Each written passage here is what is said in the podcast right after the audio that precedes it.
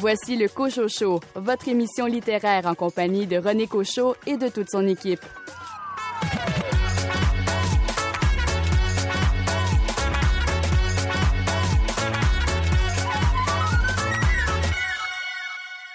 Ici René Cochot, bien heureux de se retrouver à nouveau à la barre de ce rendez-vous littéraire. Au sommaire cette semaine, un entretien avec Marie-Claude Hansen à propos de son roman Vignette africaine. Une entrevue avec Karine Geoffrion concernant son roman La valse. Marie-Hélène Larochelle parle de son roman Je suis le courant, La vase, et discussion avec Mathieu Muir à propos de son roman Les héritiers de l'expansion. Florence Aubé, vous commentez quel livre cette semaine? J'avais parlé du livre Bagels, un récit personnel écrit par Fanny Demel. Karine Morin, vous avez lu quel livre? Je vous parle du livre de Francis Juteau et Alice Lacroix qui s'intitule On couche ensemble et qui a été publié aux éditions Hamac. Caroline Tellier, votre attention s'est portée sur quel livre? Je vous parle de Philibus de Frédéric Côté, édité chez Cheval Doux. Et de votre côté, Vanise Landry?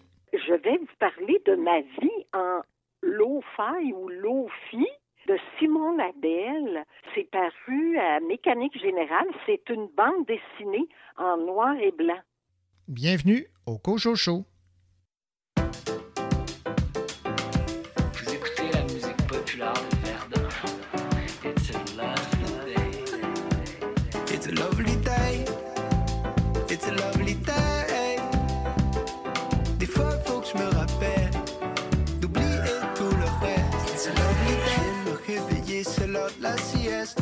Neuvième vie, combien il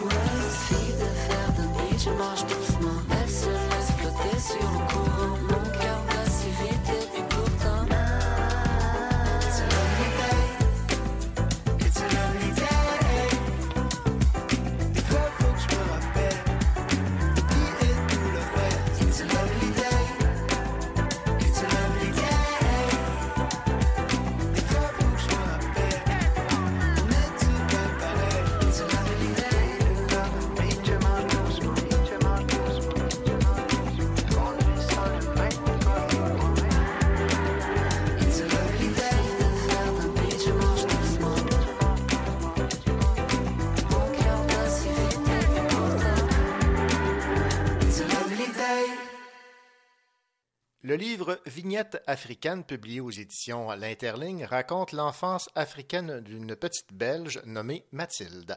Ce récit d'enfance de Mathilde relate, en fait, la propre enfance de l'auteur, Marie-Claude Hansen, qui a vécu ses premières années en Afrique. Sa famille a quitté la Belgique pour s'installer à l'époque au Congo belge. Et nous avons Marie-Claude Hansen en ligne. Bonjour Marie-Claude Hansen. Bonjour René, merci, merci beaucoup de cette invitation pour faire un peu connaître mon livre? Ben, ça me fait plaisir parce que j'ai euh, beaucoup aimé votre livre parce que je vais être honnête avec euh, les euh, personnes qui écoutent l'émission. Mes parents sont belges. Ma mère s'appelle Vérulst. Il y a un personnage dans votre euh, livre qui a pour Oui. nom Vérulst. Et mon père avait Oui. étudié pour aller travailler au Congo belge en études tropicales et subtropicales. Alors, je, je me suis un peu mis à, à la place de, de Mathilde pour vivre une enfance au Congo que je n'ai pas vécue, mais indirectement, ça a été le cas parce que j'ai, euh, grâce à ces nombreuses vignettes, pu euh, vivre une enfance au Congo. Mais dans un premier temps, Marie-Claude, ce serait peut-être bon de nous rappeler le, contexte. En 1865, le roi Léopold II devient roi de la Belgique et il lui faut une colonie et ce sera le, Congo. C'est bien ça? Oui, en fait, il, il a, il a, il a pour, pour être euh, plus simple, il a vraiment pédalé dans la choucroute pour avoir une colonie. Il faut dire qu'à l'époque, au 19e, fin 19e, toutes les grandes monarchies euh, européennes avaient des colonies. Il suffit de penser à, à l'Angleterre, euh, qui avait des colonies partout, euh, partout dans le monde. Alors, euh, le- la monarchie belge était très récente, elle ne datait que de 1830. Donc, Léopold était le deuxième roi de la Belgique, après son père Léopold Ier, et lui, il rêvait d'avoir une colonie. Et donc, euh, à l'époque, les Européens s'étaient lancés sur l'Afrique, qui était le, dernier continent euh, vierge ou quasiment. Alors, euh, il a beaucoup tricoté et beaucoup négocié pour se tailler une part de l'Afrique. Et finalement, il s'est taillé la plus grosse part, parce que le Congo, c'est 80 fois la Belgique. Parce qu'à l'époque, on achetait les terres, Mhm. même si elles ne nous appartenaient pas au départ. oui. Maintenant, qu'est-ce qui vous a donné envie, Marie-Claude Hansen, de raconter ce- cette enfance au euh, Congo belge? c'est que ça fait des années, des années que j'entends des choses contre la colonisation, notamment la colonisation des Belges, en disant qu'ils ont du sang sur les mains, euh, qu'ils ont euh, vidé ce pays de sa substantifique moelle, qu'ils ont traité les Africains comme des esclaves. Et, et bien sûr, dans toute colonisation, il y a des exactions, mais ce n'était pas la norme. Et je voulais un petit peu remettre les choses en perspective. Je veux dire aussi que toute l'histoire n'est faite que de colonisation. Si on parle de la Belgique, la Belgique, depuis les Romains, n'a été que colonisée jusqu'en 1830. Euh, le, Québec euh, a colonisé les Amérindiens et ont été eux-mêmes colonisés par, par les Anglais. Donc, toute l'histoire n'est faite que de ça. Et qu'il faudrait qu'on mette les choses un peu en perspective quand on porte des jugements. D'où l'intérêt de lire euh, Vignette africaine. Maintenant, euh, le livre est présenté, comme je le mentionne, là, sous forme de, de courtes vignettes qui brossent le, le tableau de ce qui a été votre enfance au, Congo belge. Pourquoi ce- cette forme? c'est vu par un enfant, c'est l'histoire d'un enfant. Alors au début, qu'est-ce qu'il fait l'enfant? Il arrive bébé, donc son monde évolue petit à petit. Donc les histoires commencent par des petites histoires qui s'agrandissent au fur et à mesure que Mathilde grandit et son territoire s'élargit, sa vue s'élargit. Elle a de plus en plus d'interactions avec des personnages, donc les histoires se complexifient au fur et à mesure de son évolution. Et comme c'est un enfant, il y a beaucoup de rapports avec les animaux Oui. et avec la nature. Et d'ailleurs, euh, tout aux yeux de Mathilde paraît extraordinaire. là. La végétation, les animaux, les sorciers, là, pour ne nommer que ces trois, ces trois exemples, Oui. c'est ce qui ressort. hein. Oui. Ben oui, c'est son, son monde. Et, et, Ouais. et la mère de Mathilde alors, adore les animaux.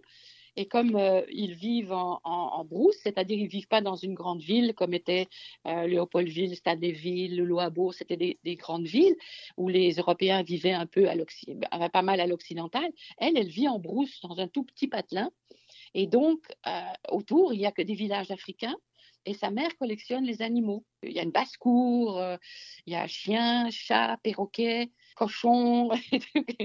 Donc, il va même y avoir deux lionceaux. Donc, tout ça fait une ménagerie assez extraordinaire où chaque jour, il se passe quelque chose. Et son petit camarade est, africain. Donc, il a à peu près son âge. Et donc, ils vont faire des frasques à deux. Et euh, ben, on découvre toutes sortes d'animaux qui sont euh, propres, évidemment, au continent africain et même au Congo belge. On parle entre autres des antilopes euh, bongo en pyjama et les Oui. okapis qui sont mi-girafe et mi-zèbre. Euh, J'imagine que lorsque vous vous êtes replongé dans l'écriture de ces vignettes, vous vous êtes rappelé là, ces, ces rencontres avec ces animaux quand même assez exotiques. non? Ah oui, oui, c'est, mais c'est extraordinaire. Imaginez, c'est, aussi une enfance. J'ai vraiment eu la chance d'avoir une enfance hors du commun. Je ne m'en suis pas rendu compte, évidemment. Je m'en suis rendu compte une fois que je suis rentrée en Belgique, Ouais. j'ai vu euh, mes petits camarades euh, qui, qui avaient des enfances, comme on dit au Québec, plates, entre l'école et la famille, On va dire ordinaire. ordinaires, entre, entre l'école et la famille. Ouais. Et donc, euh, alors que moi, je, je gambadais allègrement avec une, une- ma petite jeunette sur l'épaule. Pour moi, c'était une joie. C'était vraiment une joie de me replonger. Ça fait des années que j'avais perdu cette enfance un peu de, de vue avec la, la vie qu'on mène, Ouais. avec euh, les responsabilités d'adulte, euh, élever mes enfants, etc. Mais euh, finalement, à la retraite, je me suis dit, ben, j'ai tout le temps de me replonger là-dedans. Ce bonheur. Et ce bonheur, il était aussi accompagné de quelques frissons. Parlez-moi de, de la présence des, des serpents qui reviennent quand même à quelques reprises. là. Oui, c'est évident. C'est évident que la jungle euh, est dangereuse hein, euh, et que euh, les serpents s'infiltrent partout, comme les insectes d'ailleurs. L'autre grand danger, les serpents, ça se voit parce que c'est quand même.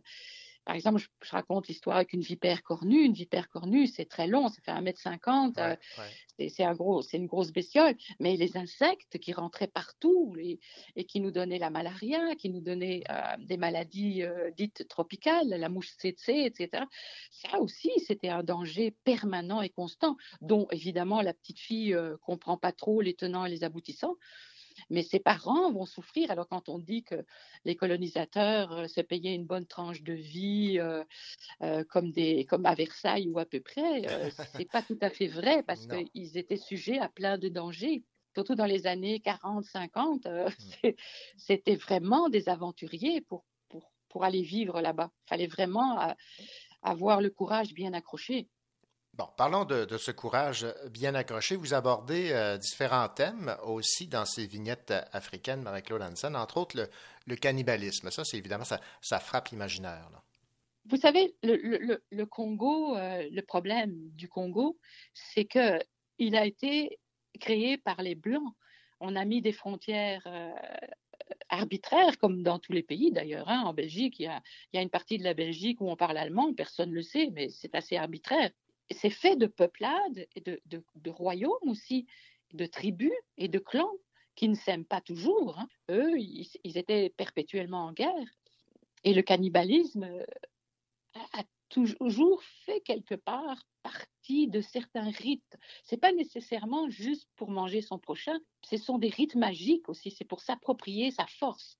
Quand on s'est battu contre un, un ennemi qui s'est bien défendu, qui était courageux, eh bien, en mangeant une partie de son corps, on s'approprie sa force. Donc, il, il y a beaucoup de, de magie, euh, euh, et les Africains croient beaucoup en, en la magie, euh, à certains rites, euh, et c'est pour ça qu'il y a tant de sorciers aussi.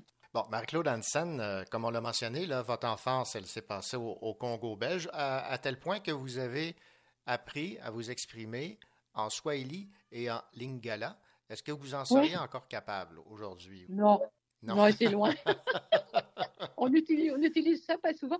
Mais aussi le fait que quand je suis rentrée en, en Europe, on m'interdisait de parler sauvage. Ah oui. Hein? Oh, OK. Ben oui, c'était pas bien vu. En plus, j'avais une, une petite sœur et on parlait, on parlait entre nous, fait que les adultes comprenaient rien. Euh, Avec ma sœur, quand on, quand on s'appelle, elle, vit à Bruxelles, on, on- on a des mots. On a des mots à nous qui sont des mots qui restent. Par exemple, les, les petites choses ce sont les bilocaux.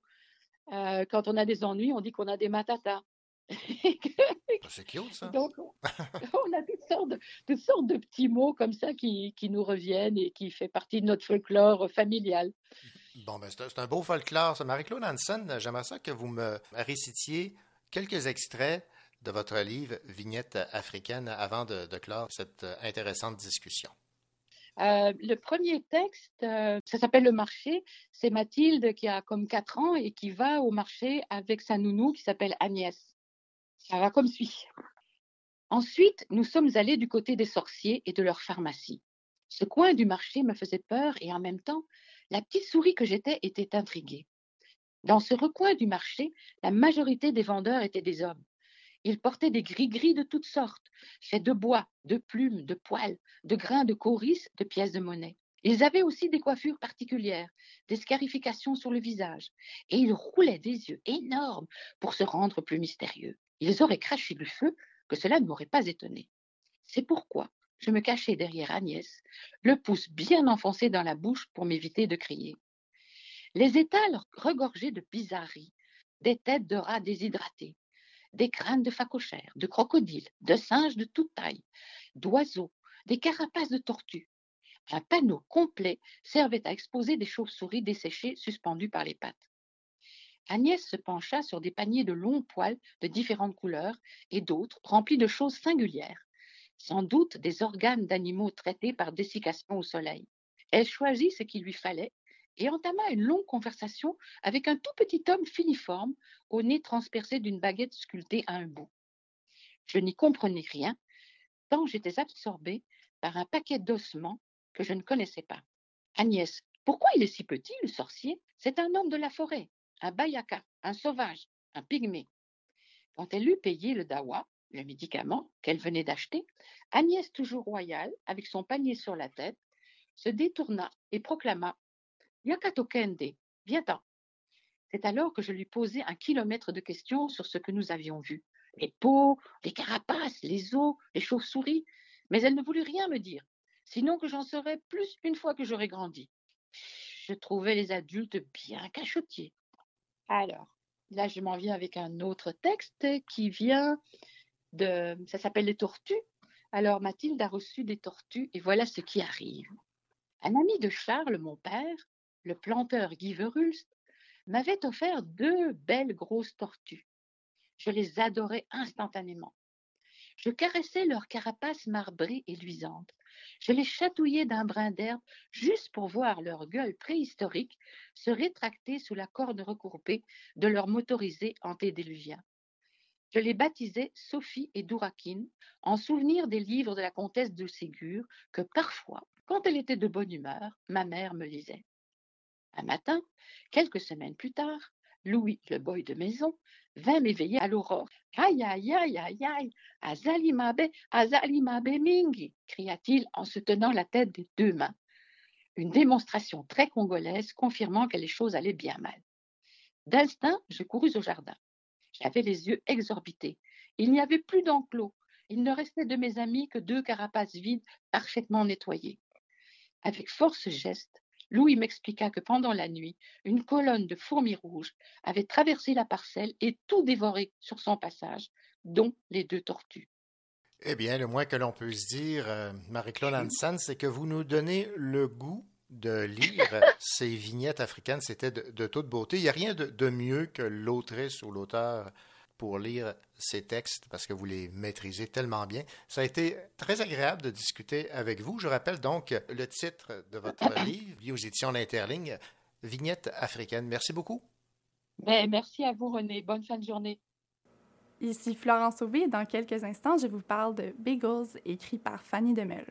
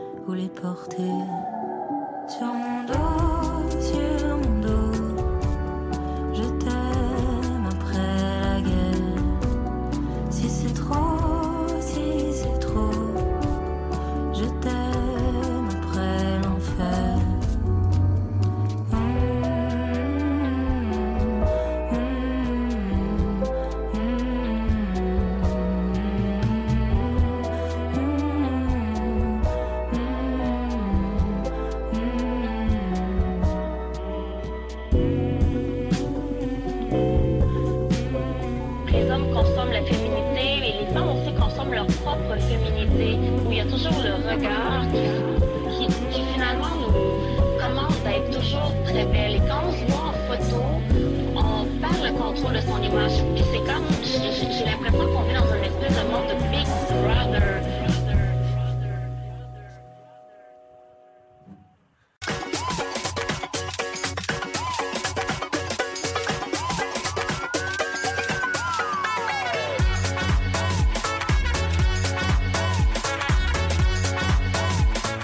Il y a plusieurs chapitres dans une vie et il y a de nombreux chapitres dans celle de Florence Aubé, des chapitres de livres assurément.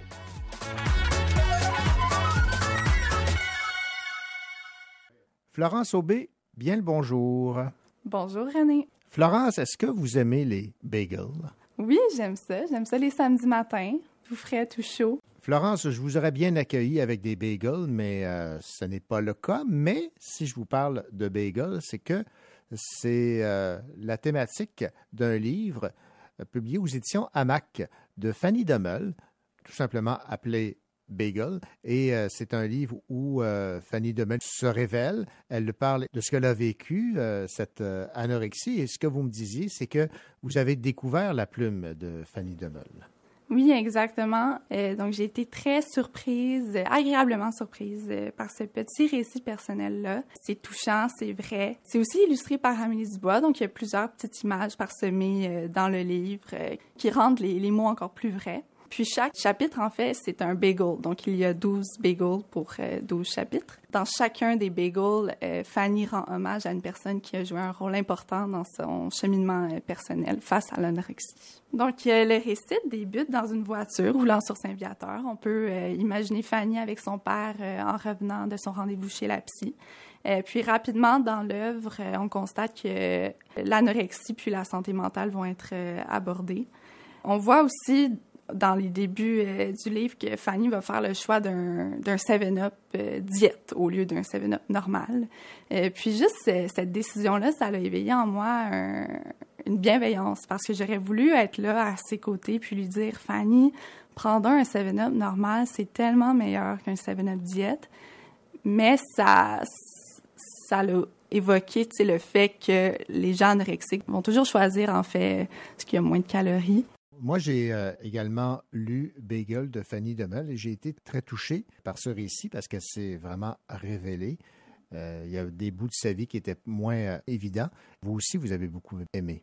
Exactement. Ce que j'ai trouvé le plus beau de Bagel, ce sont sa vérité et sa ténacité. Autant qu'on voit Fanny se démêler lentement de ses idées noires concernant son corps, autant qu'on peut voir son entourage persévérer et vouloir comprendre ce qu'elle vit au fond. Euh, ce que j'aime le plus aussi de l'œuvre, ce sont les petites images, comme je l'ai dit au début. Elles sont parsemées dans le livre, puis elles complètent vraiment les mots. Euh, par exemple, aussi à une autre page, on constate qu'une amie de la narratrice, euh, bon, elle, arrive à l'improviste chez Fanny, puis elle lui dit de dresser une liste de ses rêves.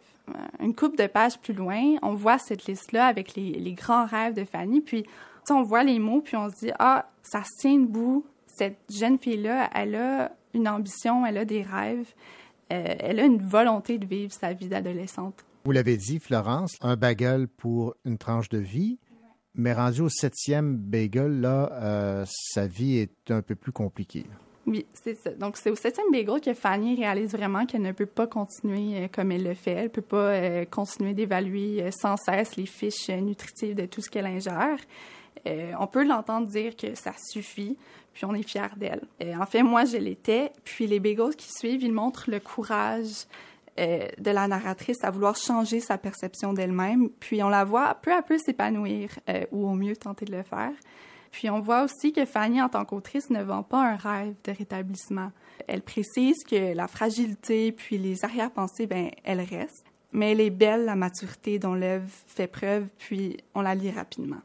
Donc, la plume de Fanny Demeul vous a, a rejoint. Oui, vraiment, euh, carrément, les 72 pages, je les ai accueillis à bras ouverts. Bon, le récit, je ne l'ai pas dévoré parce que 12 bagels en une journée, mais ça fait beaucoup.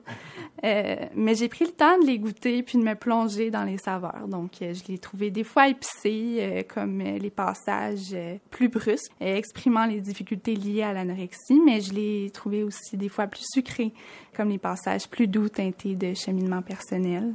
C'était très bon à lire et très nécessaire à ma compréhension euh, de ce que c'est vraiment de ne pas se sentir chez soi en soi.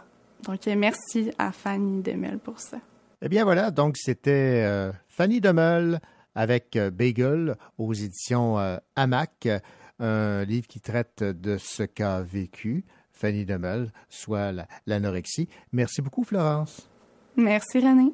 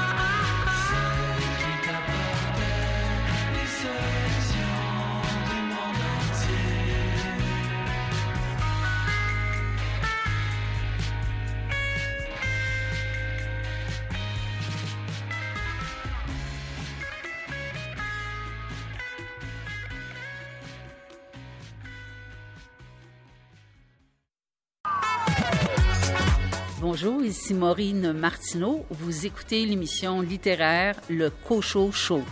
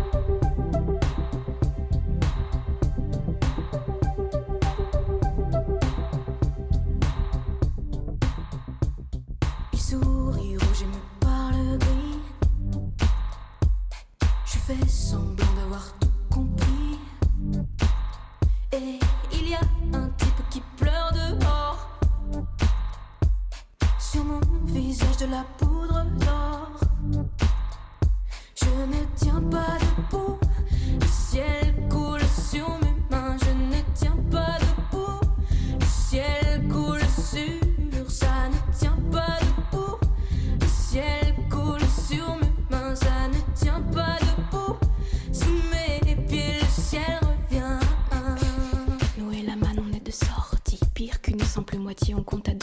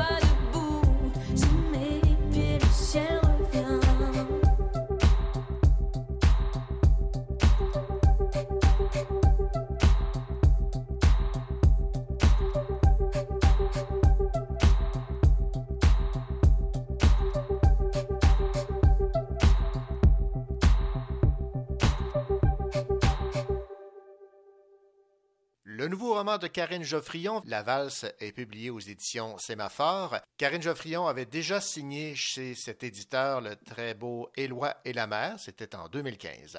Dans La valse, l'auteur aborde avec brio le doute qui lentement s'immisce dans un couple.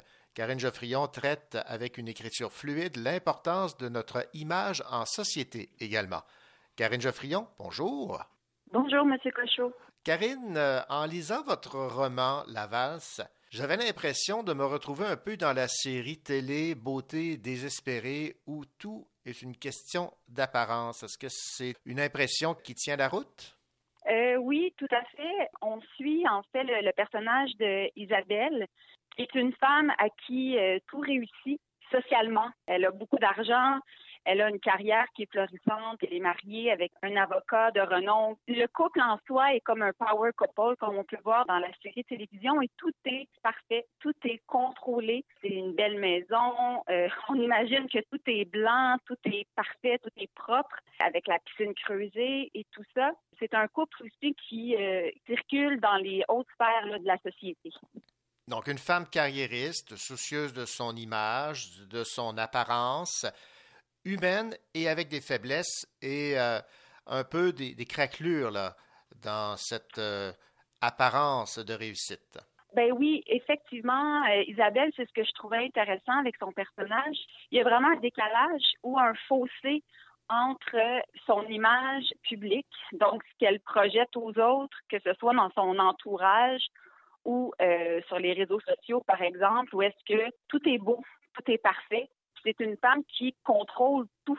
Qu'est-ce que je vais mettre aujourd'hui? Euh, C'est des couches de maquillage qui se rajoutent pour essayer de cacher tout ça parce que après que sa sœur lui annonce justement sa séparation, euh, elle est seule chez elle et elle se dit est-ce que moi aussi quelque chose comme ça m'attend? Donc à ce moment-là, il y a un doute qui s'installe chez elle puis euh, qui commence tranquillement, pas vite, au cours du roman, de prendre de plus en plus de place et ça devient un peu insoutenable, mais elle n'arrive pas à le gérer, elle ne sait pas comment le gérer. Ouais, en fait, c'est ça. Le point de bascule arrive lorsque oui. la narratrice apprend que sa sœur se sépare pour une question d'adultère et c'est là que le doute s'installe chez elle. Est-ce que son mari est aussi fidèle? Lentement, mais sûrement, le doute s'installe. Bien, tout à fait. Euh, au départ, quand sa sœur lui annonce ça, Isabelle ne s'attendait pas à, à, être autant touchée par ça. Mais en même temps, elle est consciente qu'elle passe sa vie à attendre. Elle est seule. Puis, faut pas se leurrer non plus. C'est un couple qui n'a plus vraiment d'intimité, dans lequel le, le- le silence s'est installé. Puis moi, ça, c'était quelque chose que, avec lequel j'ai beaucoup aimé euh, cet aspect-là d'un couple qui n'est plus connecté, en fait. Ben, comme on appelle un peu les couples morts, des trucs comme ça. Lorsqu'elle apprend que sa sœur, que son conjoint la trompait et tout ça, bien là, tout à coup, il y, a, comme quelque chose qui s'ouvre dans sa tête. Et si moi aussi. Mais quand tu passes ta vie à te à, projeter une image si parfaite aux autres, bien c'est difficile d'accepter ou de voir un peu que cette image-là ne concorde pas avec euh, la réalité, en fait. Ouais, comme quoi le vernis finit toujours par craquer. Isabelle doit choisir. Brisera-t-elle son image de perfection ou non? On dit souvent choisir, c'est renoncer. Là. C'est, le, le dilemme auquel est confrontée Isabelle. là. Bien, tout à fait. Tout le long du roman, c'est un peu ce qu'on voit, son, son combat euh, un peu intérieur. Puis, elle essaie de toutes ses forces d'éteindre cette voix qui lui dit Bon, mais c'est peut-être pas aussi beau que ce que tu voudrais.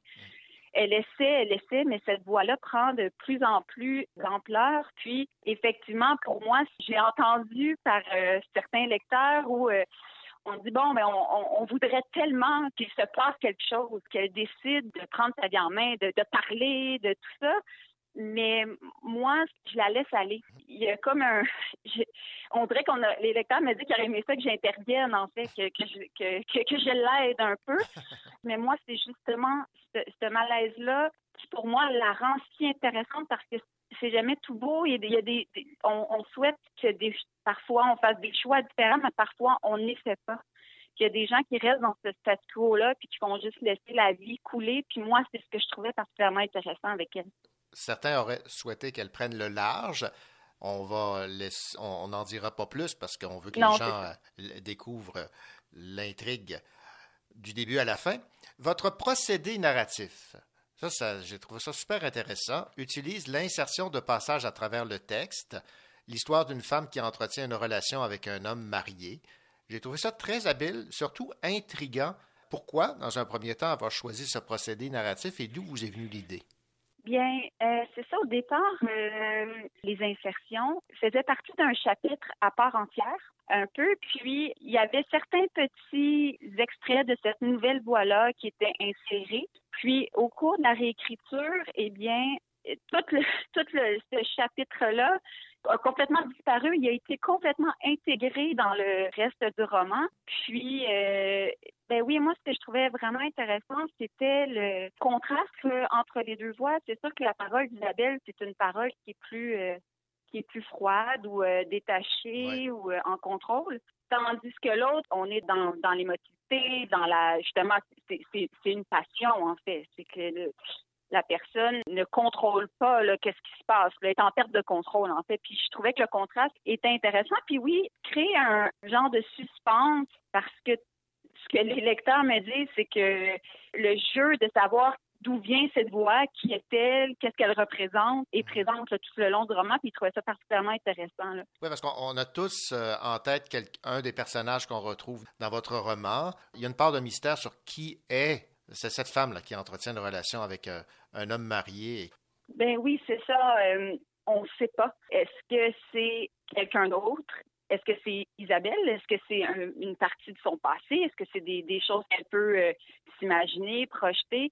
Donc, il y, a ce jeu-là qui existe là, tout au long du roman, puis je pense qu'il rend la, la lecture un peu dynamique là, entre les deux voix comme ça. Parlons maintenant, Karine Geoffrion, du titre.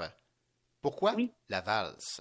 Euh, en fait, pour moi, ben, au départ, euh, le, roman euh, commence. Isabelle est en train d'organiser son dixième anniversaire de mariage qui a lieu au, cours du roman. Puis, pendant que j'écrivais la scène de l'anniversaire, ben, la valse s'est imposée parce que lors de cet anniversaire-là, Isabelle et Xavier, été en grand.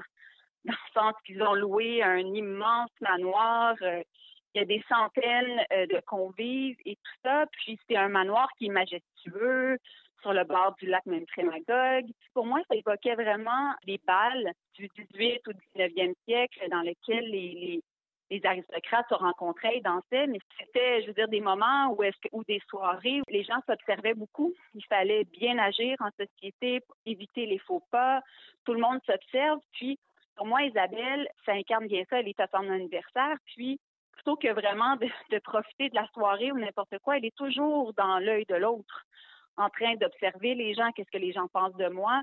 Donc, il y avait un peu ça, ma- mais plus précisément dans, dans la valse, c'est que la valse, c'est une danse qui, en apparence, est euh, extrêmement fluide, mais dans les faits, ça reste que c'est une... Il y a des pas très calculés dans le sens qu'il faut suivre, faut suivre les pas. Il y a quand même une certaine forme de rigidité dans, dans la valse. Puis lorsqu'on danse au milieu, eh bien, il faut, euh, il faut suivre les pas. On ne peut pas s'extraire de ça. Puis pour moi, ça faisait un une belle analogie avec le personnage d'Isabelle qui, justement, en apparence, tout a de l'air euh, facile.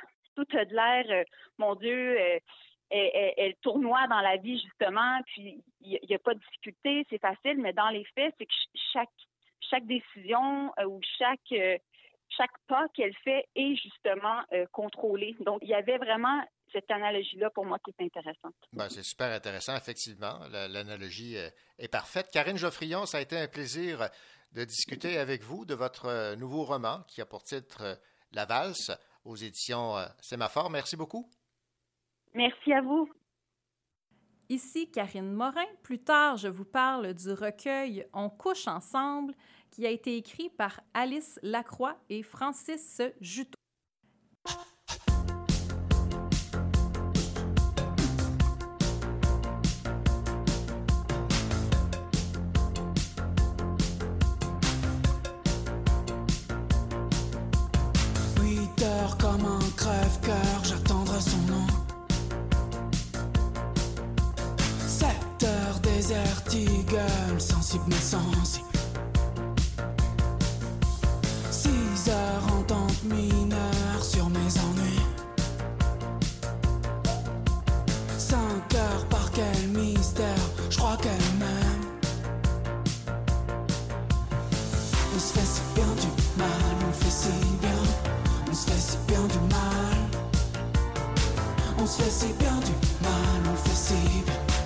Ça devient animal.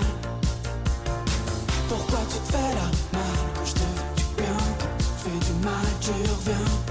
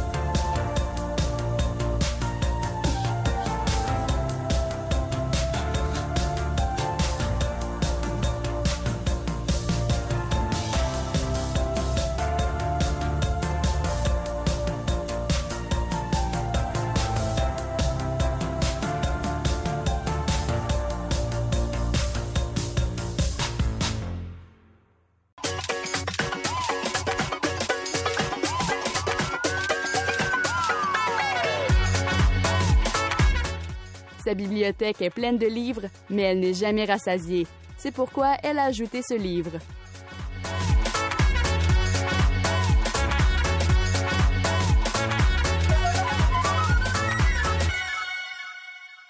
Karine Morin, bien le bonjour. Bonjour René. Karine, cette semaine, un livre qui euh, a une page couverture accrocheuse et un titre accrocheur également. On couche ensemble. Et c'est de Francis Juteau et Alice Lacroix. Donc oui, un titre euh, qui est très accrocheur pour un petit recueil qui se lit vraiment euh, très bien et qui a été publié euh, ce printemps aux éditions AMAC. J'ai beaucoup aimé cette lecture et l'écriture mixte entre les deux auteurs qui décrivent leur livre comme étant une autofiction hormonale. Rien de moins. Alors résumez-nous ce qu'est ce livre. On couche ensemble?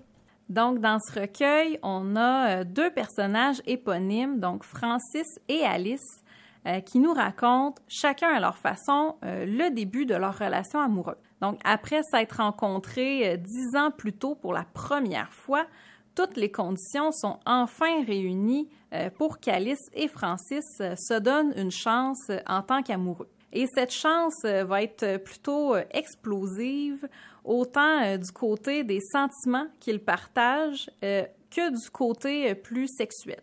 Donc, sans être un recueil érotique, les ébats des jeunes amoureux sont quand même à l'avant-plan, mais on en parle plutôt comme d'une manifestation de leur quotidien et de leur amour. Donc, on peut vraiment voir la dynamique de ce couple jusqu'à la grande demande finale du recueil, mais qui est peut-être pas la même demande que vous avez en tête. Ah, le grand mystère. Alors, quelle appréciation euh, faites-vous de ce livre, On couche ensemble? Donc euh, oui, j'ai beaucoup aimé euh, ce recueil que j'ai lu très rapidement. C'est quand même un court recueil de 125 pages, mais 125 pages de qualité. Qui m'a particulièrement intéressé dans cet ouvrage-là, c'est vraiment la forme du texte. Donc, la narration a deux voix, mais aussi en deux genres différents. Donc, on allie la prose et la poésie. Dans ce livre, on a plusieurs événements qui nous sont racontés, d'abord du point de vue de Francis, qui écrit en prose, puis on a euh, le point de vue d'Alice, qui écrit en poésie et qui raconte euh, les mêmes événements. Donc, ça donne un côté plus unique au récit, mais aussi, euh, selon moi, ça a l'avantage de pouvoir rendre la poésie plus accessible à un bon nombre de lecteurs, puisque c'est parfois un genre qu'on trouve plus difficile d'approche. Donc, ça peut permettre euh, une belle initiation euh, plus en douceur euh, pour ceux qui veulent se lancer vers la poésie. Ce que j'ai bien aimé de ce livre aussi, c'est vraiment la façon dont la sexualité est abordée. Donc, d'emblée, comme on l'a dit tout à l'heure, euh, le titre du recueil est assez évocateur et l'image de couverture aussi, et qui est vraiment très belle, soit dit en passant. Mais euh, ça peut donner l'idée vraiment euh, qu'il s'agit d'un recueil érotique. Par contre, comme je le disais tout à l'heure, même si la sexualité est quand même au centre de chacune des histoires qui est racontée, c'est vraiment la façon dont on l'aborde, euh, qui nous fait voir tous les sentiments des personnages et leur complémentarité sur bien des égards. C'est donc à travers le sexe qu'on comprend à quel point les deux personnages s'aiment d'un amour qui est très vivant et fusionnel.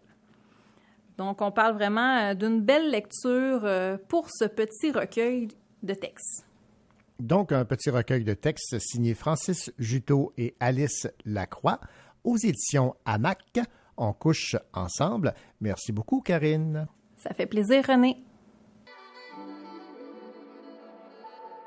Première partie de 995. Il y a dix ans, je me fais vieux. Au lycée, je disais à tout le monde que je connaissais Necfeu. Force le destin, on n'est pas star, on le devient. Dans les festivals, je me balade comme au musée Grévin. Je voulais être dans section d'assaut. Des milliers de personnes me regardent, mais je me rends pas compte, je suis dans Truman Show. Un j'ai sans mais l'autotune, si jamais y a fausse note. Ils m'aimeront quand je serai mort, donc je suis dans Pop Smoke. Comme un rappeur, je suis dans Twitter, entêté. Comme un rappeur, je finirai seul, entêté. Crois pas ce qu'on te dit, c'est pas facile la musique. Je connais les concerts où il y a plus de monde sur scène que dans le public. Que dans le public. Valdez comme ça, ou bien c'est forcé? Vous vous êtes vu en vrai Est-ce qu'il était défoncé? Est-ce que vous êtes sincère, ou bien c'est des gros mythos? Je suis dans Oli sur la scène, c'est quand que je suis dans Olivio. Je suis laissez-moi copier mes idoles. Laissez-moi, laissez-moi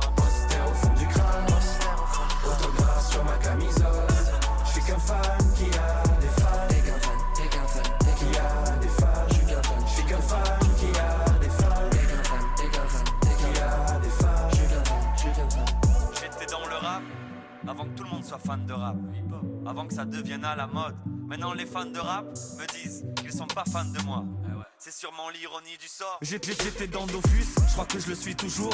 On se donnait rendez-vous aux Abdastrub après les cours, après les cours. Je suis dans le Lotus noir, tu peux pas me posséder. Je suis dans Toulouse, je suis dans Don Choa et KDD. J'écoutais peur de l'échec et les larmes se mettaient à couler. Je suis dans Sully et fil dans la cabine, dans le clip, je voulais, je voulais tous les autographes comme des cartes Panini. J'ai même fait la queue à Virgin pour rencontrer Kamini. J'ai bientôt 30 ans mais je suis encore dans Pokémon Sur ma trottinette j'écoute du Freeze Corleone Lève ta main pour Sullivan qui pose sur l'album Je suis dans BALD depuis l'époque de Winston. Quand j'aime pas les photos, je suis dans Big Flow. Et quand je perds des cheveux, je suis dans Oli. Je suis déjà arrivé quand retentit le go. Quand ils ouvrent le champagne, je vomis. Quand je veux pas faire le feat, je suis dans Orelsan. Quand je change pas d'avis, je suis dans Orelsan. Même quand je change d'avis, je suis dans Orelsan. Je mène une double vie, je suis dans Orelsan. Je suis dans Reflan, foiré quand je dis je suis dans machin, quand je dis je suis dans Brassens, quand je dis je suis dans le bassin. Je parle du grand, je suis dans Dajou, Nino, je suis dans Vincent, chacun sur Deliveroo. We go, ok, là je vis sans parfum comme si je vis dans le parfum. Le film, pourquoi tu vis dans le mensonge, il suffit parfois de le dire. Moi je reste dans mon délire, ça c'est ma tailleur. Kachi, je sais pas si tu t'imagines. Ça se poursuit pas ça. Je suis qu'un fan, laissez-moi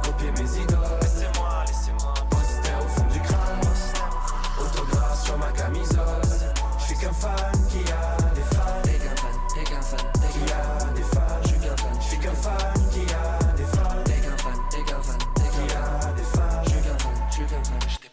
base. Avant j'étais fan, maintenant j'ai des fans. Oh oh. Avant que j'ai des stats, j'avais déjà des stats.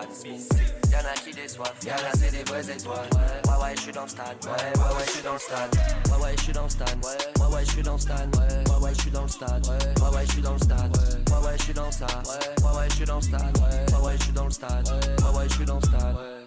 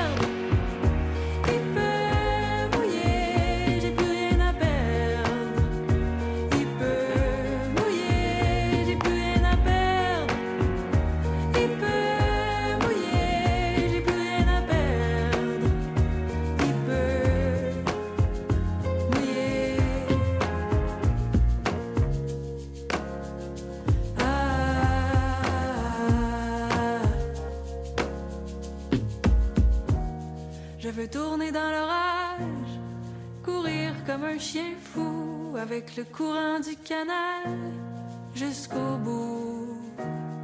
Je veux tourner dans l'orage, courir comme un chien fou avec le courant du canal jusqu'au bout. Je veux tourner dans l'orage.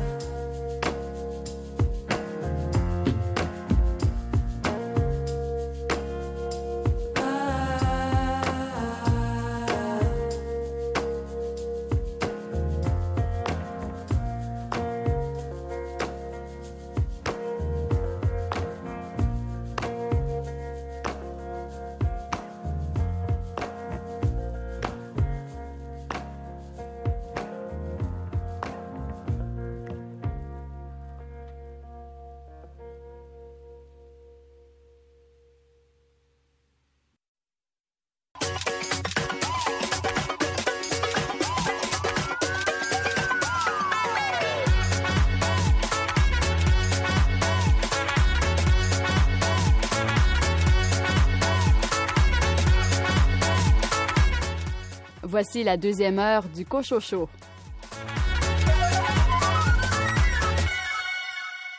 Au sommaire de cette deuxième partie d'émission, discussion avec Mathieu Muir à propos de son roman Les héritiers de l'expansion. Et Marie-Hélène Larochelle parle de son roman Je suis le courant, La vase. Caroline Tellier, quel roman a retenu votre attention cette semaine?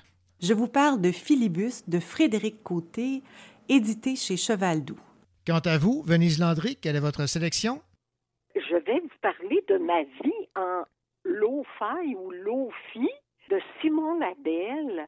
C'est paru à Mécanique Générale. C'est une bande dessinée en noir et blanc. Bonne deuxième heure.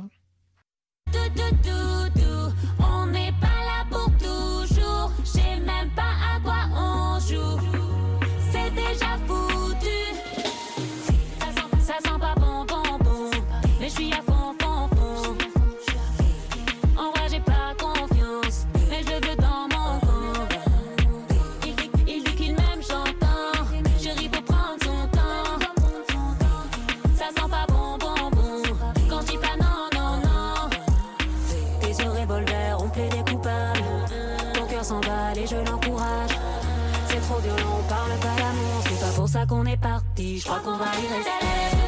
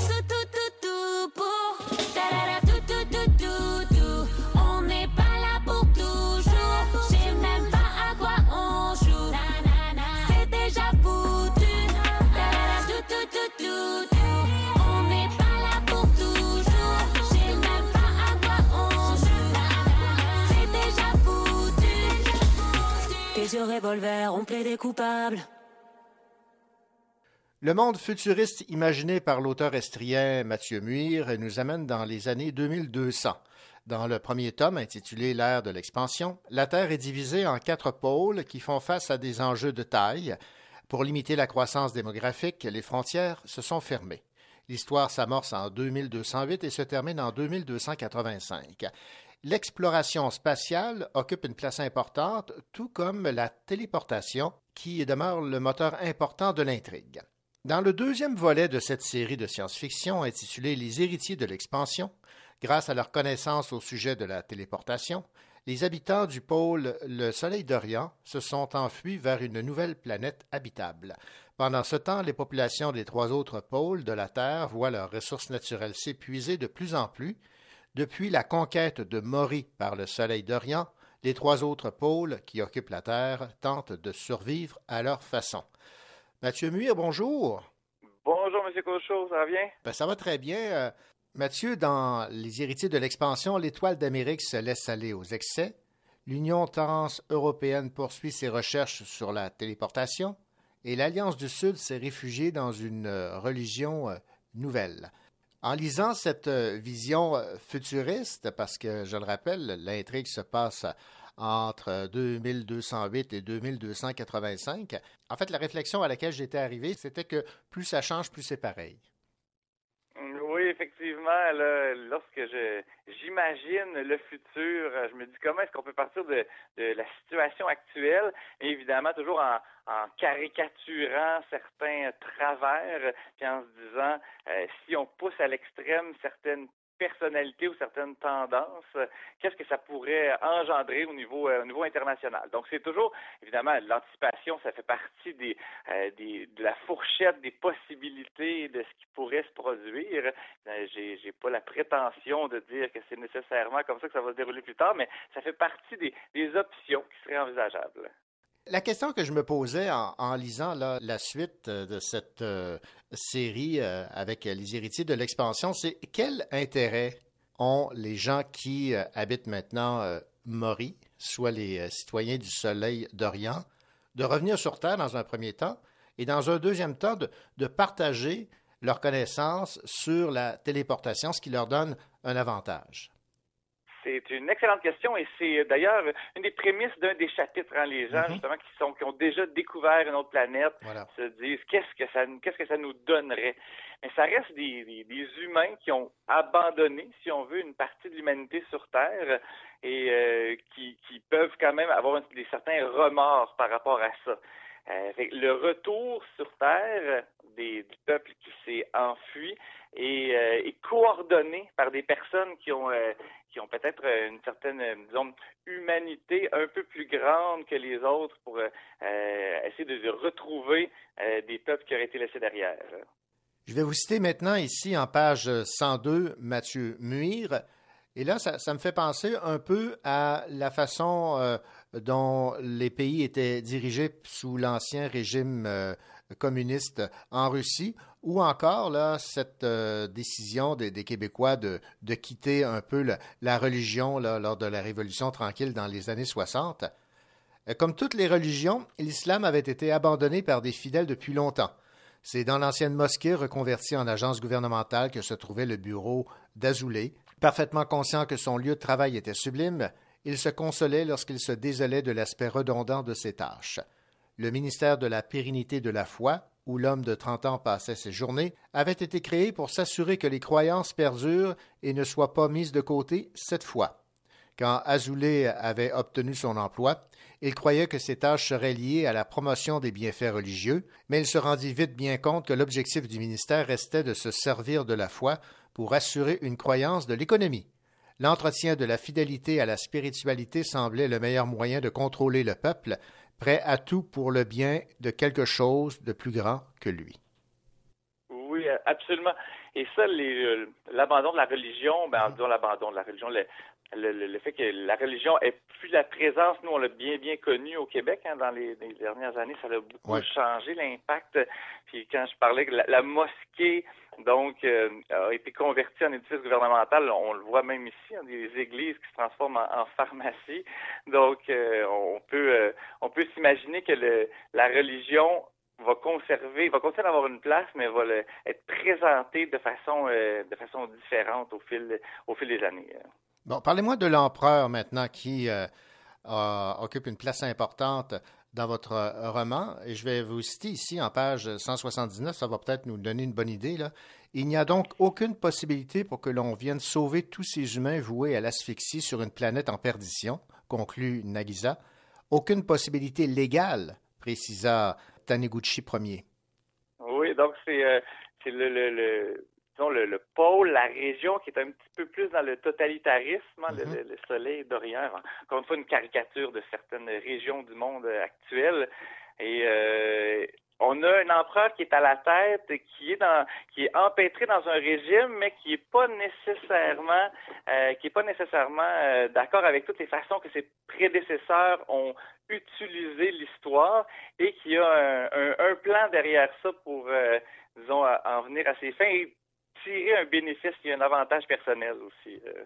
Bon, parlez-moi maintenant de ce personnage qui euh, revient de façon euh, épisodique, euh, des extraits du discours à la nation de Tom Flamand, qui entrecoupe donc chacun des chapitres qui nourrissent l'intrigue.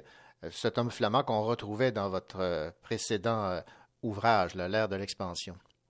Oui, c'est comme ces cinq histoires euh, différentes, je voulais quand même qu'il y ait un certain fil conducteur. Et donc, c'est pour ça que entre chacun des chapitres, je reviens avec un extrait du discours de la nation qui vient présenter le monde, où est-ce que c'est rendu, donc pour chacune des régions. Et c'est le personnage qui va venir faire le lien puis qui va permettre donc une certaine unicité euh, à la fin du roman. Euh, c'est effectivement donc euh, la famille des Flamands, là, donc il y avait la mère qui était une ambassadrice importante dans le premier roman, euh, va, prendre de plus en plus d'importance. Je vais vous citer ici en page 235. Nous aurions les mêmes divisions, mais au lieu que chaque pôle possède un continent, il abriterait une planète. Sans parler qu'il y a peu de chances que trois nouvelles planètes habitables soient découvertes dans un délai raisonnable, cela risquerait d'engendrer une guerre pour le contrôle de celui-ci. C'est pas particulièrement Jojo là, comme avenir ou possibilité pour le futur. Non, effectivement. Ça, euh, c'est un extrait d'une des conversations justement où ils se disent comment on fait, on est séparés, on est plusieurs peuples qui veulent garder leur identité, mais qui veulent aussi, qui veulent pas être divisés, qui veulent pas être séparés. Donc comment on vient mettre ça ensemble? Si on se prend chacun notre planète, ben ce sera pas nécessairement mieux sur l'ouverture vers l'autre. Puis si on se mélange complètement, puis on crée quelque chose de, nouveau, est-ce qu'on va être capable de conserver notre identité quand même?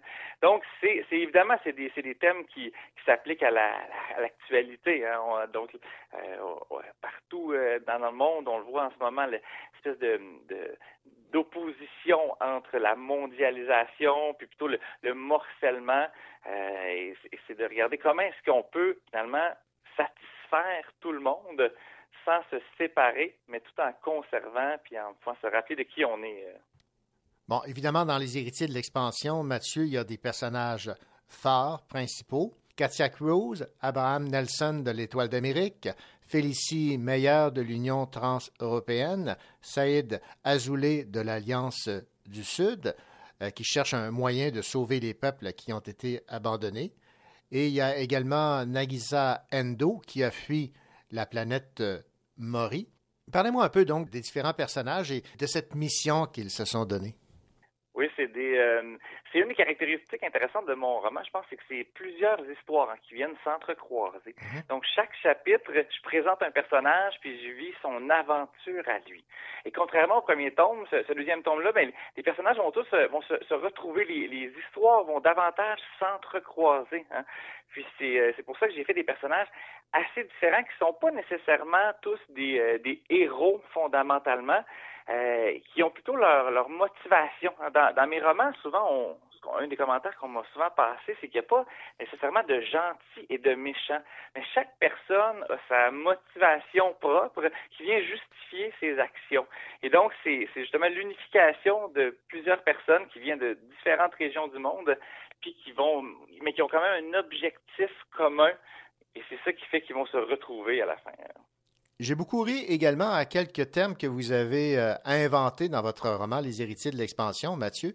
Je vais vous citer ici en page 27. C'est à San Francisco que le terme fléonasme fut inventé. Les impacts des changements climatiques sur les différentes communautés ne cessaient de se diversifier. L'humain avait tenté de s'adapter, mais à cette époque où l'excès dominait, certains fléaux étaient redondants. San Francisco subissait fréquemment les attaques de l'un d'eux les tsunamis qui s'abattaient régulièrement sur les côtes américaines. Les autorités érigèrent d'immenses murs juxtaposés et d'énormes digues pour limiter les dégâts récurrents. C'est ce type de fléau répétitif que les gens appelaient les fléonasmes. oui, effectivement. Puis c'est mon domaine euh, de travail. Je suis, ingénieur chimique. Je travaille dans le domaine des changements climatiques, les gaz à effet de serre. Euh, j'enseigne à l'Université de Sherbrooke, puis je m'inspire de tous ces, euh, tous ces éléments-là de la situation actuelle en disant, oups, si on pousse euh, un petit peu plus loin, quelques degrés Celsius euh, moyens supplémentaires, qu'est-ce que ça pourrait engendrer? Puis donc, le, terme fléonasme est effectivement un terme amusant que j'ai inventé, donc pour des, fléaux redondants mm-hmm. qui, qui reviendraient, donc tsunami, une tornade qui n'est pas capable de s'éteindre, une tornade en continu dans une certaine région du monde. Euh, donc, ça permet d'avoir euh, un, monde, disons, euh, un petit peu, un petit peu plus extrême au niveau de l'ambiance. Mathieu Muir, dans Les héritiers de l'expansion, je ne sais pas jusqu'à quel point votre livre a été écrit avant la série si populaire Squid Game, mais j'avais l'impression de m'y retrouver à quelques reprises. Je vais aussi ici en page 21. Le prochain grand jeu opposera des prisonniers pour homicide involontaire qui ont déjà purgé la moitié de leur peine d'emprisonnement. Une suite d'épreuves qui euh, mettront en compétition quatre groupes provenant des plus importantes prisons de l'Étoile d'Amérique. Et devinez quel sera le prix pour le vainqueur? Il sera libéré? essaya Grant. Euh, oui, c'est exactement ça, bégaya Bennett, visiblement déçu de ne pas avoir pu l'annoncer lui-même. Votre livre a été écrit avant Squid Game ou c'est un Oui, oui, oui. Il a été écrit bien avant. En fait, effectivement, l'un des cinq histoires est une histoire de, je dirais, il ne faut en rester qu'un. Donc, un genre de concours, mm -hmm, ça. Squid Game, euh, Highlander, Hunger Game. il, y en a, il y en a plusieurs. Je n'ai pas inventé ce style euh, du tout, là, mais effectivement, il y, a, un des chapitres qui est basé sur des, des jeux, euh, disons, un peu, un peu extrêmes. Et parlant d'extrêmes, je vais vous citer ici. Capitale de l'Étoile d'Amérique, Washington demeurait le bastion de la politique. Tous les services municipaux étaient robotisés, transport en commun, traitement des eaux usées, déneigement, gestion intelligente de la circulation, etc. Washington se tenait à la fine pointe de la technologie. Est-ce que dans votre tête, c'est ce qui nous attend? On se dirige vers ça? Tout est robotisé dans notre univers? Euh, un, peu plus, un peu plus robotisé que ce, ce que ça l'est présentement c'est de la. J'écris de la science-fiction, mais comme je dis souvent, c'est pas la science-fiction qu'on a besoin d'un glossaire pour lire. Il n'y a pas plein de noms d'extraterrestres, puis de de, euh, de, de, de, races, de, de noms de galaxies. C'est beaucoup plus de la science-fiction technologique, effectivement. Vous l'avez mentionné au début, là, c'est la prémisse de base, c'est si la téléportation existait, quelles seraient les conséquences. Hein? Donc, si un peuple l'inventait, est-ce qu'il va le partager? Puis comment est-ce qu'on va découvrir l'univers? Donc, c'est vraiment un type de science-fiction un peu plus technologique, donc dans lequel les différences principales avec les, situations actuelles sont au niveau de, de petits gadgets ou de technologies qui prennent un peu plus d'importance et qui viennent engendrer justement ces, plaques tournantes historiques. Bon, on a eu donc euh, l'ère de l'expansion, les héritiers de l'expansion. Euh, je conclus qu'il euh, y a une suite là, à, votre, série publiée aux éditions David de Mathieu Muir. Oui, c'est, je, suis en cours de rédaction, effectivement, donc du, de ce qui serait le, la, troisième euh, et probablement dernière partie de la de, de, ce qui concernerait la, la, téléportation. Donc, euh, euh, effectivement, la fin du roman, disons, laisse, laisse, laisse deviner une suite. Eh bien, Mathieu Muir, merci beaucoup pour cette entrevue. Je rappelle que votre roman est publié, est publié aux éditions David. Dans la collection 14-18. Il a pour titre Les héritiers de l'expansion. C'est la suite de l'ère de l'expansion.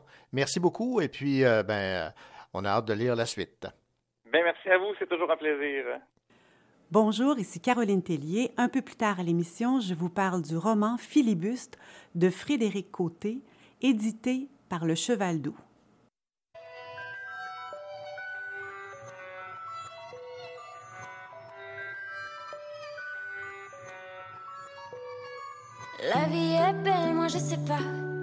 Suis de celle, moi je sais pas. Soit tout sourire ou que ce soit. T'as qu'à choisir, moi je sais pas. Ceci, cela, les unes contre les autres. Ici ou là, on en est là. Qui sera la plus forte? Je sais, je sais, je sais pas. Je sais, je sais pas. Je sais, je sais, je sais pas. Et moi, tu sais quoi Non le sais, non le sais, non la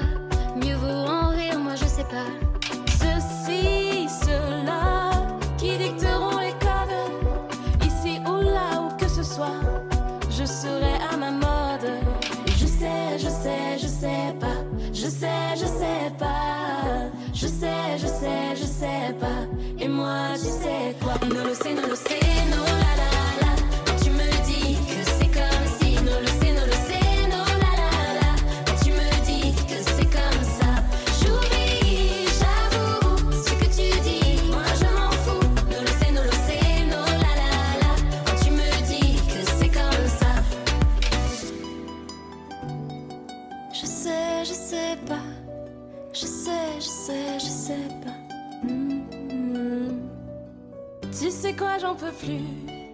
Je crois que j'ai tout entendu. Qui saura, qui saura? Tu sais quoi, j'en peux plus. Je crois que j'ai tout entendu. Personne sait donc.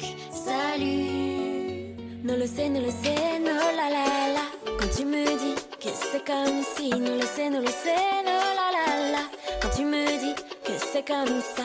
J'oublie, j'avoue tu dis. Moi je m'en fous. Ne le sais, ne le sais, non la la la. Quand tu me dis que c'est comme ça. Ne le sais, ne le sais, non la.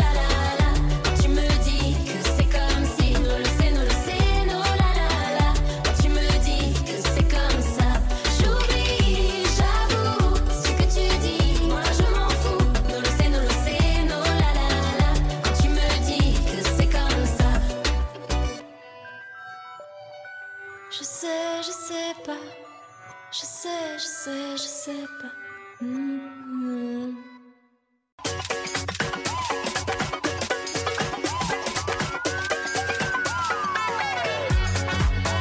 Elle est musicienne, elle enseigne la musique et la lecture fait partie de ses cordes. Caroline Tellier.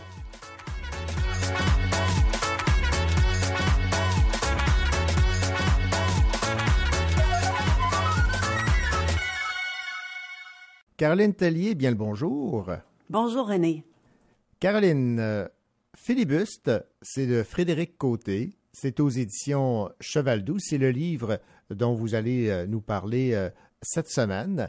Et c'est un livre que vous avez beaucoup aimé, me disiez-vous. Mais peut-être dans un premier temps, nous dresser un peu ce que l'on retrouve, quelle est l'intrigue, quelle est l'histoire de ce roman Filibuste de Frédéric Côté? En fait, ce roman de Frédéric Côté dresse le portrait d'une famille. Père, mère, les filles, Delphine, Flavie et bébé. Et une famille marquée par un événement. Chacune des femmes témoigne, livre un peu de leurs souvenirs, de leur histoire, et elles racontent l'événement selon leur propre perception. Comme dans toute famille, les relations entre ces femmes sont complexes. Compétition, comparaison, jeu de rôle, nom qu'on attribue à un membre qui colle malgré les années, comme bébé par exemple. C'est une histoire de sororité et de confrontation mère-fille. Nous voilà situés maintenant. Caroline, euh, vous m'avez parlé d'une construction de ce roman qui vous euh, rappelait euh, un certain Éric Plamondon. Oui, en fait, ce roman est construit un peu comme un collage de petits coins, un peu comme le 1984, le mayonnaise et compagnie. Alors, l- l'auteur a introduit toutes sortes de choses, les témoignages de chacune des, des personnes de la famille, d'autres personnages aussi, des recettes de sandwich aux œufs OK. et d'autres informations. Elle fait vraiment confiance au lecteur pour qu'on recolle tout ça et ça fonctionne. Vraiment, en recollant les parties, on ressent davantage, on comprend. Je vais vous lire le passage qui explique le titre. Et comme au baseball, après trois prises, on est retiré. Les règles de l'obstruction parlementaire, une technique oratoire visant à retarder l'adoption d'une loi, aussi connue sous le nom de filibuster, sont strictes aux États-Unis. Donc, elle donne ce titre.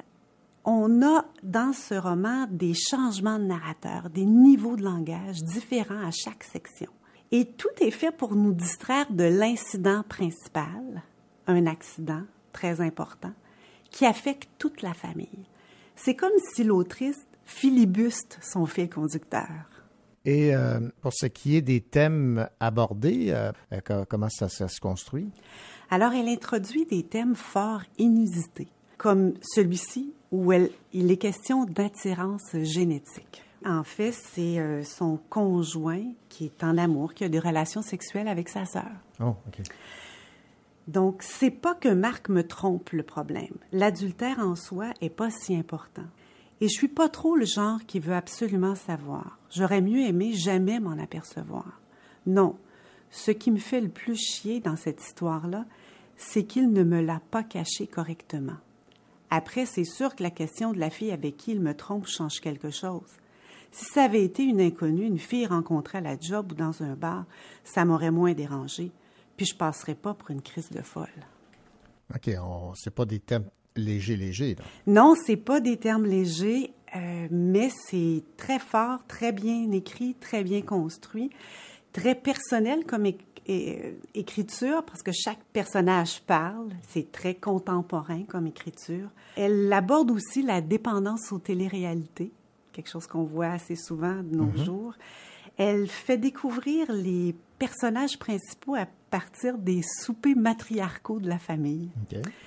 Et chaque femme nous laisse, une, comme je vous ai dit, une, une recette de sandwich aux œufs. Donc, c'est des pages anodines, ces sandwichs aux œufs-là, mais tout de même émotives. C'est un peu toute le- la nostalgie de l'ordinaire. Et vous avez beaucoup aimé, si j'ai bien compris. Ah oui, j'ai vraiment beaucoup aimé. Elle donne la parole à toutes sortes de victimes collatérales. Et on voit comment un accident peut bouleverser des vies. Et vraiment d'une façon très personnelle, très intérieure. Alors c'est un roman étonnant, intelligent, qui nous sort de notre zone de confort. C'est bien écrit. Et ça comprend des phrases coup de poing comme celle-ci. Elle nous aime, nous blesse et nous rassemble, et c'est aussi elle qui nous consolera, qui nous comprendra. Oui, ma mère gâche tout, elle s'implique. Oh. Alors c'est fort. C'est effectivement très, très, très fort. Eh bien, merci beaucoup, Caroline. Merci René.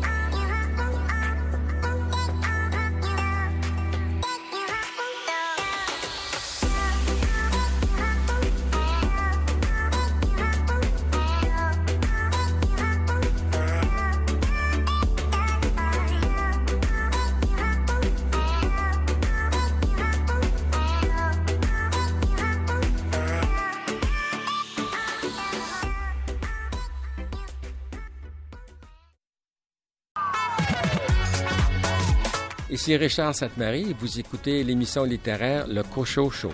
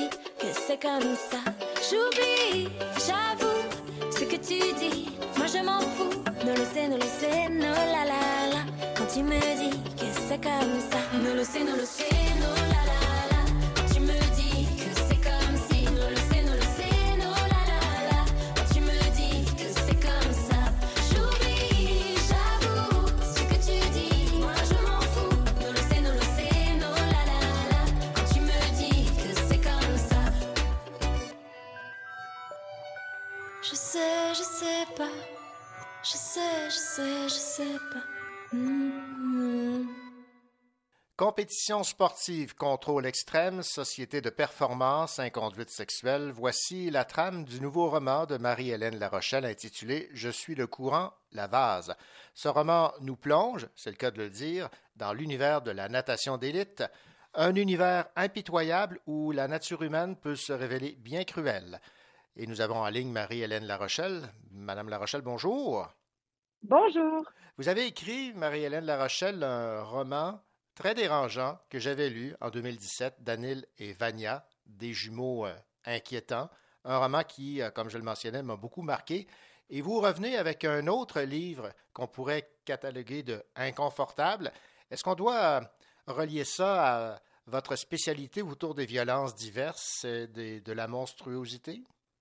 Absolument. Donc, c'est vrai que en tant que professeur à l'université York à Toronto, c'est ma spécialité de travailler sur la littérature qui touche euh, la violence, l'horreur dans ce qu'elle peut avoir de, euh, de quotidien, de banal.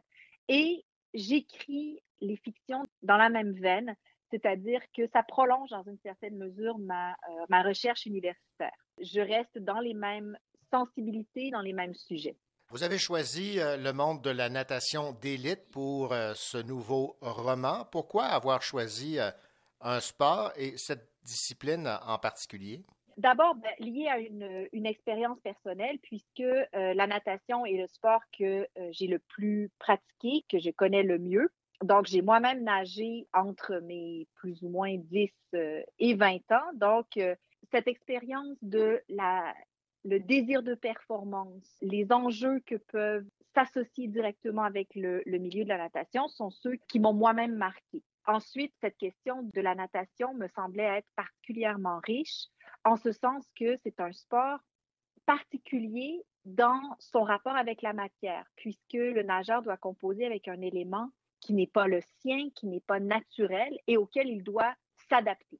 Je trouvais que la discipline, au-delà de mon expérience personnelle, était particulièrement riche pour l'écriture. Oui, parce que la symbolique de l'eau là, est particulièrement euh, importante dans ce roman Je suis le courant, la, la vase. Oui, je dirais qu'il y a deux moteurs au roman. D'une part, les enjeux concernant la performance, les abus dans le milieu d'élite, de natation d'élite, dans le milieu sportif. Et le second moteur concerne vraiment une exploration de l'élément liquide qui va apparaître dans le roman sous différentes formes, donc sous son état chloré, l'eau de piscine, l'eau chlorée, mais aussi l'eau naturelle. Donc, je vais travailler aussi la question de l'eau de rivière, euh, l'eau de lac, euh, l'eau vaseuse, l'eau océanique. Et cette richesse de l'élément m'inspirait particulièrement. La narratrice n'est pas particulièrement à l'aise avec euh, l'eau. C'est pas un élément qu'elle aime particulièrement dans sa description, surtout euh, lorsqu'elle elle fait ses entraînements intenses. Elle lutte. Elle est toujours dans la lutte et c'est là que je disais la question de la natation comme discipline sportive particulière suppose de s'adapter à un milieu qui n'est pas le nôtre. Et donc, elle doit maîtriser l'élément, elle doit être capable de lutter contre lui tout en tentant d'être aussi naturelle que possible dans ce milieu. Elle n'est pas confortable dans l'eau au sens où elle est constamment en train de tenter de se dépasser dans la piscine et de lutter contre l'élément, effectivement.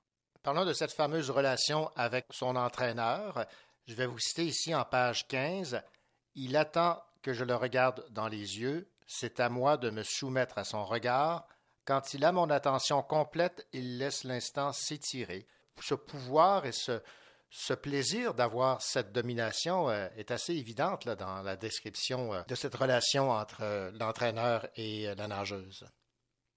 Oui, la relation avec le coach sportif quand on atteint des, de hauts niveaux de compétition est une relation toujours très ambiguë. J'ai voulu écrire ce roman pour toucher l'actualité des dénonciations dans les milieux sportifs qui sont de plus en plus pertinents. Donc, on a parlé de dénonciations d'abord dans les milieux de la gymnastique euh, aux États-Unis, au Québec dans le milieu du ski alpin et tout récemment dans euh, le milieu de la natation synchronisée au Canada. Donc, bien sûr, les abus ne sont pas spécifiques avec une discipline ou un milieu, mais dans le cas que je travaille, qui est celui que je connais, effectivement, un rapport avec l'entraîneur, c'est un rapport à la fois de respect, bien sûr, de désir de se plier aux attentes de ce leader, de celui qui va vous amener à performer et à réussir dans le, dans le milieu. Donc, il faut évidemment respecter cette relation, mais qui est évidemment aussi sujette à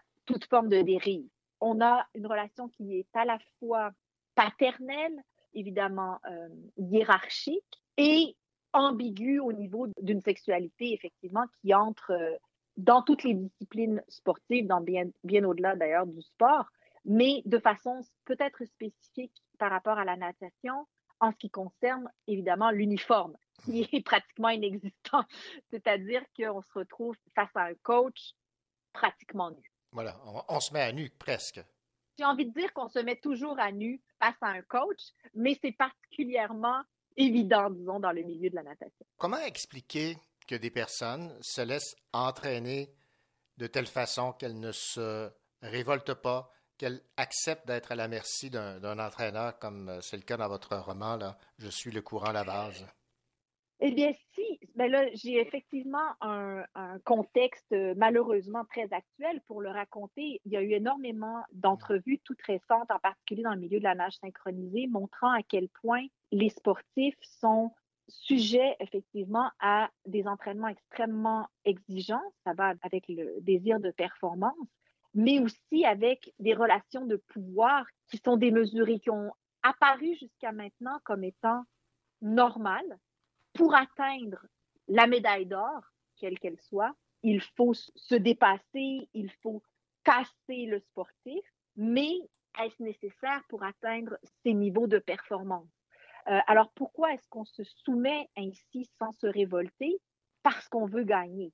C'est ce que j'ai envie de répondre de façon très simple. Et aussi parce que, comme dans d'autres circonstances, on a trop longtemps considéré que ces abus étaient normaux, que ça faisait partie de la relation avec une autorité que de s'y plier pour atteindre les buts communs, d'ailleurs, désirés. La lutte pour l'excellence, finalement, n'a pas de fin. Non? non. Et c'est aussi ce que je voulais travailler, ce rapport à la performance qui n'est jamais suffisante. Quels que soient les résultats des compétitions, on a l'impression que ce n'est jamais assez, qu'on ne s'est jamais assez accompli. Et ce n'est évidemment pas spécifique au milieu euh, du sport. J'ai envie de dire que ça se prolonge dans une expérience euh, universitaire que je peux avoir et dans laquelle euh, plusieurs peuvent se reconnaître aussi. D'autres milieux, bien sûr, au-delà de, du sport et de l'université. Mais quand on souhaite atteindre des objectifs extrêmement élevés, ça va effectivement avec une quantité d'abus et de relations de pouvoir très ambiguës. Revenons sur cette relation entre le nageur et l'eau. Je trouve que ce qu'on retrouve en page 13 résume parfaitement cette relation. Mon corps se crispe, appréhende le froid. Quand l'effort se déclenche, mon organisme se révolte, refuse encore de s'adapter. On est pris d'affection pour notre enfer. La relation au froid en est une qui m'a marquée en tant que nageuse. Et je nageais à Québec, la ville de Québec pouvant être très froide en hiver. Et euh, j'ai souvenir de sortir des entraînements avec les cheveux mouillés, n'ayant pas eu le temps de me, sécher, avec les cheveux qui gèlent en glaçons et les cheveux qu'on peut casser. Donc, le rapport au froid en dehors de la piscine, après l'entraînement, et même dans la piscine, en ce sens que, en tant que nageur, quand on s'entraîne, on est d'abord au bord de la piscine pour euh, se faire expliquer des épreuves, des, euh, des disciplines, etc. Et immédiatement, on nous dit sauter à l'eau. Et là, le contact avec l'eau est immédiatement froid. Et dès qu'on commence à nager, on commence à se, euh, à se réchauffer, les muscles se réchauffent. Et là, quand on commence à être confortable dans l'eau, c'est généralement, c'est généralement à ce moment-là que le coach dit bon, tout le monde sort, il y a une autre explication. Et là, on se met à geler au bord de la piscine. Ouais. et quand on est enfin réchauffé au bord de la piscine en attendant la fin de l'explication, là, on est vaguement réchauffé et le coach dit ça y est, on replonge maintenant. Donc, ce rapport au froid, j'avais envie de la travailler de façon particulière aussi parce que c'est une question de lutte aussi avec, euh, avec l'élément qui n'est pas familier. Bon, parlons de cet élément. Je vais vous citer ici en page 47. Vous dites Fuselé dans l'équipement, je deviens autre. Mon corps perd ses contours.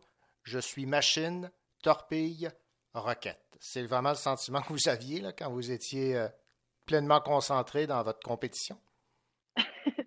Euh, oui, et puis la question de, euh, du maillot de bain, de l'uniforme, je pense que tout le monde, nageur ou pas, a expérimenté. C'est-à-dire qu'on a tous un peu un rapport à la natation qui est, j'ai envie de dire, qui est assez radical, où on aime l'eau, ou on n'aime pas, et on a tous ce confort ou cet inconfort avec le maillot de bain.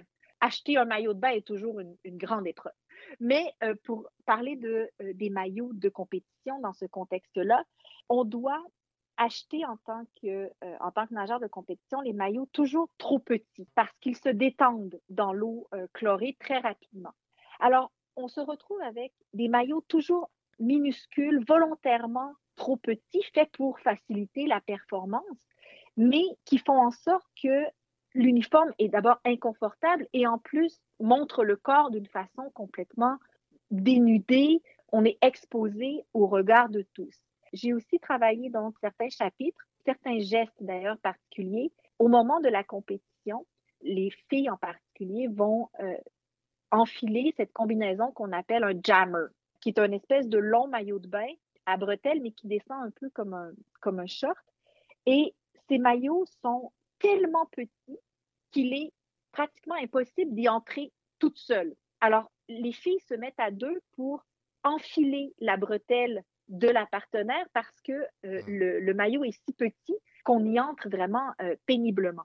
Alors, je voulais aussi travailler ce rapport effectivement avec l'uniforme particulier à la discipline et l'exposition qui va avec ce maillot de bain particulier. Oui, j'avoue que quand je lisais ces extraits, j'étais moi-même inconfortable. on, va se, on va se laisser, euh, Marie-Hélène Larochelle, avec le défi que vous vous êtes donné dans ce roman, Je suis le courant la vase. Il n'y a pas de dialogue. Je voulais effectivement entrer entièrement dans euh, la tête de ce personnage sans pour autant glisser vers un roman d'ordre psychologique ou euh, entrer euh, dans une intimité qui soit de la psychanalyse ou quelque chose comme ça.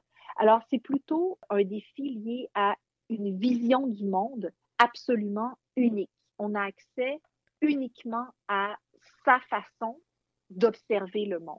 Alors, le fait de ne pas travailler les dialogues, le dialogue dans la fiction en général, c'est ce qui va souvent lui donner un souffle, euh, qui va euh, apporter un dynamisme et il fallait que j'essaie de reproduire ce dynamisme sans passer par le dialogue et c'était un, véritable défi esthétique que je m'étais donné avec mon éditeur euh, Pascal Brissette. C'est vraiment très intéressant comme contrainte d'écriture, s'obliger à entrer entièrement dans la tête du personnage. Plonger complètement, on pourrait employer cette expression. Restons avec le, avec le plongeon, absolument. en tout cas, défi réussi, Marie-Hélène Larochelle. Merci beaucoup pour euh, cette entrevue. Je rappelle le titre de votre euh, roman publié chez euh, Le Méac. Je suis le courant, la vase. Moi, en tout cas, je vois la compétition de natation de façon différente avec cette lecture. Merci beaucoup, René Cochot. Merci. Au revoir. Ici Venise Landry.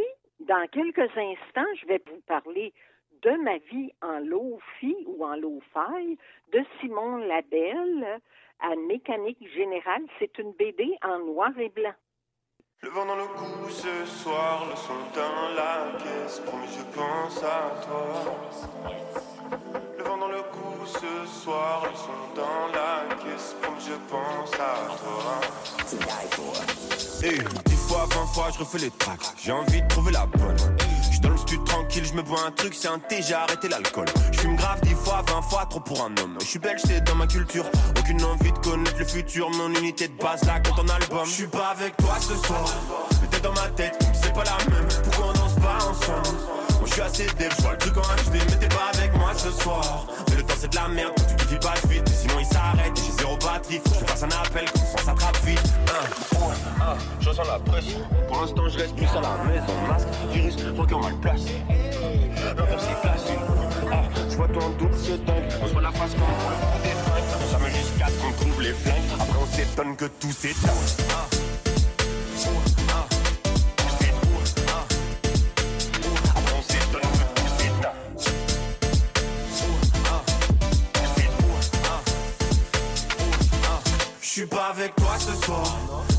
Mais tête, c'est pas la même. Pourquoi on danse pas ensemble? Moi je suis assez dev, je vois le truc en HD, mais t'es pas avec moi ce soir. Mais le temps c'est de la merde, tu vis pas vite, sinon il s'arrête. J'ai zéro batterie, faut que je te fasse un appel, ça s'attrape vite. Hein? Le temps, l'amour, la distance. Trois mots qui vont pas matcher. T'es dans ma tête ce soir, j'ai un truc qui coince au niveau de la trachée. Ils pensent qu'on peut plus s'attacher. J'adore les contredire. Mais trop les leur gueule de Goldman qu'on se le dise. On rentre, on fume on vide le sachet. Dix fois, vingt fois, je refais les tracks. J'ai envie de trouver la bonne. Je suis dans le sud tranquille, je me bois un truc, c'est un thé, j'ai arrêté l'alcool. Je me grave dix fois, vingt fois, trop pour un homme. Je suis belge, c'est dans ma culture. Aucune envie de connaître le futur. Mon unité de base, là, quand on album. Je suis pas avec toi ce soir dans ma tête, c'est pas la même. Pourquoi on ensemble Moi je suis assez dev, je le truc en HD, mais t'es pas avec moi ce soir. Mais le temps c'est de la merde, tu qu'il passe vite, sinon il s'arrête. J'ai zéro batterie, faut que je te fasse un appel, comme ça s'attrape vite. Un, ah, je ressens la pression. Pour l'instant je reste plus à la maison. Masque, virus, encore mal placé. L'envers c'est classé. Ah, je vois ton double, c'est dingue. On se voit la face comme pour le coup des. On s'amuse jusqu'à ce qu'on trouve les flingues. Après on s'étonne que tout s'éteint. Je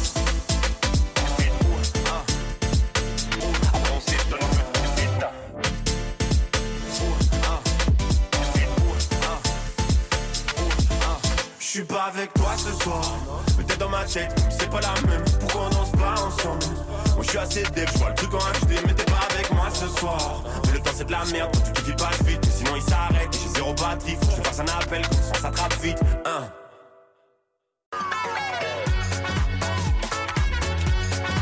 Sa bibliothèque est pleine de livres, mais elle n'est jamais rassasiée.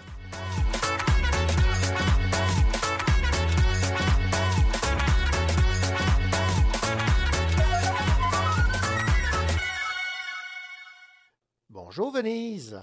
Ben, bonjour René. Venise, euh, j'ai euh, eu l'occasion de lire la même chose que vous, c'est-à-dire cette euh, bande dessinée de Simon Labelle qui a pour titre, et là je vais vous laisser le prononcer comme il faut parce que dès le départ, Simon Labelle nous dit exactement comment prononcer le nom du titre de, son, de sa bande dessinée. Oui, parce que ça s'appelle Ma vie en Lofi. Et là, comme ça nous allume pas tout de suite qu'est-ce que ça veut dire, mais c'est une allusion à haute fidélité. Ah, d'accord. Et euh, dans cette bande dessinée, on découvre un, un univers propre aux euh, personnes qui euh, sont comme l'auteur lui-même. Oui, un malentendant. Malentendant, mais lui, c'est pas ça qu'il pensait, là, qu'il euh, il n'avait pas posé ce diagnostic-là sur lui. Il entendait des bruits, les acouphènes.